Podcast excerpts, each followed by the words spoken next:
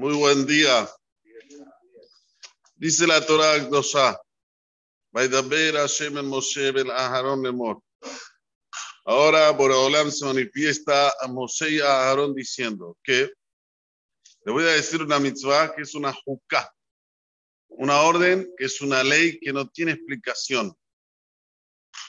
¿Por qué esto? ¿Por qué Boraholam no tiene que dar una ley que no tiene explicación lógica? Dice Rashi, Efisha Satán Beumota Olam, Monimet Israel. El Satán, el diablo, como le dicen aquí, y las demás naciones del mundo, se, como decía, como que se reían de Israel. Lo mal. ¿Qué es esta orden divina? ¿Y qué motivo tiene ella? ¿Te fijas? Por eso dice que es una ley, un dogma. Gezerai milepanay. Es un decreto, dice por hablar delante de mí, en lejar resut de No es permisible de que comiences a cuestionarla. Así dice Dios. Esta es la única mitzvah, la única, que Shlomo Amelech, Ahajam Mikola Adam, el hombre más sabio de la tierra que hubo, que hay, que habrá, que no la pudo entender. Ah, que mami Meni dijo Moshe, eh, perdón, Shlomo. Esto me superó, me superó toda la inteligencia que tenía Shlomo. No pudo conseguir entender esta mitzvah. Vamos a más adelante leer la mitzvah de adentro, pero yo quería parar un poquito aquí. Zot Hukat Torah. Esta es la ley de la Torah. ¿Por qué dice la ley de la Torah? Tiene que decir Zot Hukat Asher Tzivah Hashem Lemor. O podía decir Zot Hukat Atahara, Zot Hukat Atahara. Esta es la ley de la pureza. O Zot Hukat Tum'a. O esta es la ley de la impureza. ¿Qué es esto que dice Zot Hukat Torah? Esta es la ley de la Torah, como que se entiende que esta es la ley que contiene toda la Torah. ¿Cómo, cómo es esto? Explícalo a Jaime Akadosh que cuando Borobolam entregó la Torah en Arsinai, ¿qué es lo que hizo de diferencia entre nosotros y los demás pueblos? ¿A dónde está la diferencia? La diferencia es totalmente espiritual. En nosotros nace lo que es santidad o lo contrario, lo que es pureza o lo contrario nace cuando recibimos la Torah. Y ya que ahora va a explicar el tema de la pureza e impureza, te viene a decir que todo esto gracias a qué? A que Boraholam nos entregó la Torah en el. Por eso dice Zot Hukat HaTorah. Esta es la primera explicación que trae aquí el Rahaim Akadosh.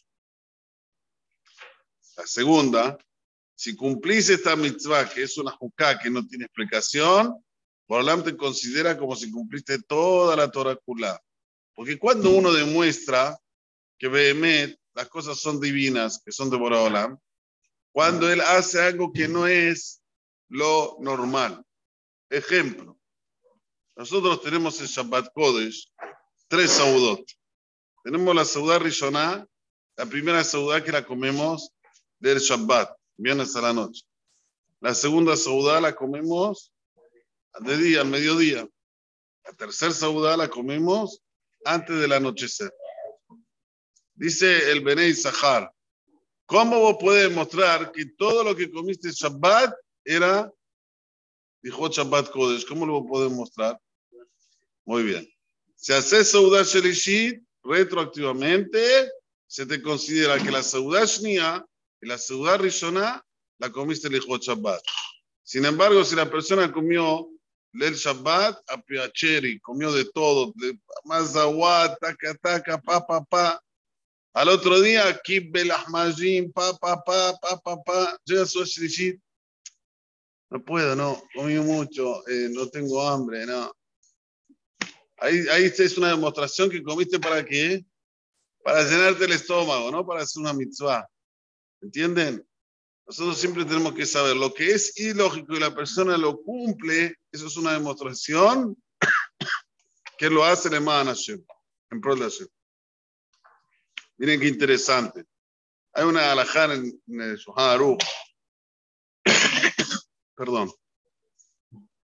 Si aquí se abre el Ejal, y Mosé quiere ver una perazada, a ver si está bien en la perazada, el Torah o no, no hace falta que la gente se levante. ¿Cuándo hace falta que la gente se levante? Cuando, cuando se levanta el Sefer. Se levanta el Sefer hay que levantarse. Se saca el Sefer se levanta de ahí, hay que levantarse. Muy bien. ¿Por qué digo esto?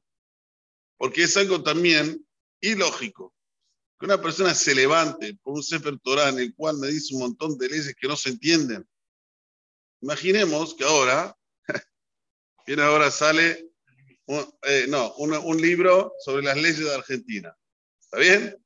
Se levanta el libro de la ley de Argentina, se levantan todos, lo van a besar, lo van a encontrar. No es lógico. No. ¿Por qué lo hacemos? Lo hacemos porque, como dijo Lora Jaime Kadosh, una vez que recibimos la Torah, nos transformamos en algo, lo material se transformó en algo espiritual. Entonces, aunque sea que yo no lo entiendo, aunque sea que son cosas que a priori son leyes que me, me, me, piden, tanto monetariamente como físicamente, que haga cosas que son ilógicas, igualmente me adhiero, porque no es la parte física que se adhiere, es una parte espiritual. Sin embargo, en las otras leyes es todo físico, es todo material. Entonces, no hay por qué una persona levantarse por un libro de leyes o algo parecido. Baruch Adonai hola. ريح انا بك الشاو ما رصاك اوصل وكل شغل اسرائيل فيها خلوان ترمسوت شنو يمر انا حبيت سمعت تكو يا جديد تورا يا الدين